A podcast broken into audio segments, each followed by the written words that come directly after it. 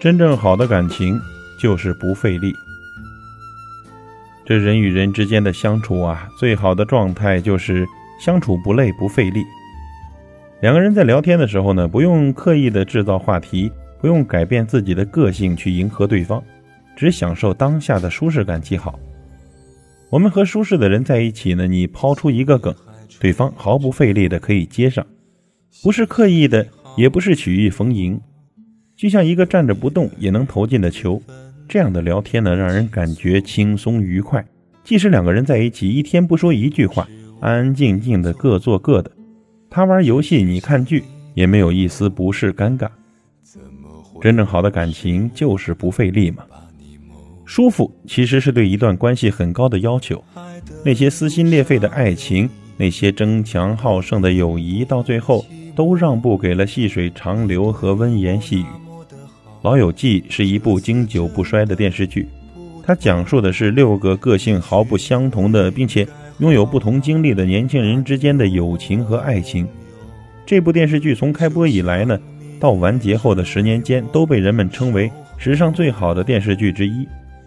它之所以这么成功，就是因为这六位年轻人营造出了一种舒适而温暖的氛围。他们几个人即便什么都不干。只要坐在咖啡厅中各忙各的，都让人感觉十分惬意。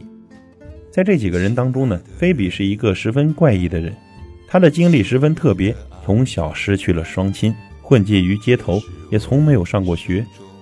菲比总是做出一些令人费解的行为，说出一些不可思议的话，但是他的朋友们从来不觉得他是个怪人。菲比不需要改变自己的个性去融入这个小团体，而是呢，在这个小团体中。活得游刃有余，这就是老友记带给我们最好的朋友关系。你就是你，不用勉强自己去迎合别人，而别人也不觉得你怪异。无论是友情还是爱情，相处不费力都是十分重要的原则。英国的脱口秀演员丹尼尔曾经问自己的长辈：“为什么你们的婚姻可以维持这么久？”无一例外，长辈们的回复都是要求丹尼尔去改变自己的一些地方。迎合对方，丹尼尔当然照做了。他改变了自己的性格，迎合对方，满足对方的要求，活在对方的标准中。可是他一点也不快乐。后来呢，丹尼尔才发现，如果在一段关系中，你需要改变自己，蹂躏自己的灵魂才能维持，那这绝对不是一段好的关系。